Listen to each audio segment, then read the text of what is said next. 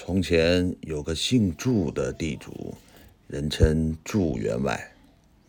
他的女儿祝英台不仅美丽大方，而且非常的聪明好学。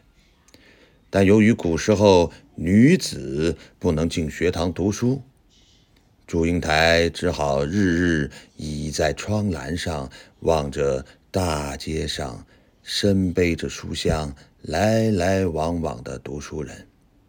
心里羡慕极了。后来，祝英台鼓起勇气向父母请求扮成男人的样子，穿男人的衣服去杭州读书。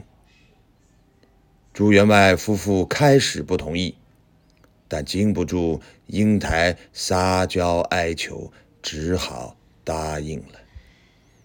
第二天一清早，天刚蒙蒙亮。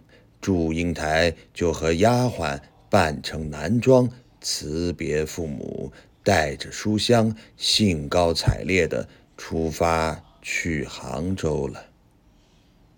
到了学堂的第一天，祝英台遇见了一个叫梁山伯的男同学，学问出众，人品也十分优秀。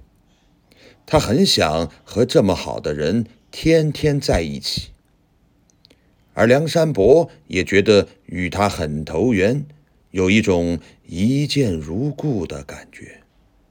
于是他们常常一起诗呀、文呀，谈得情投意合；冷啊、热呀，相互关心体贴，促膝并肩，两小无猜。后来，两人结拜为兄弟，更是时时刻刻形影不离。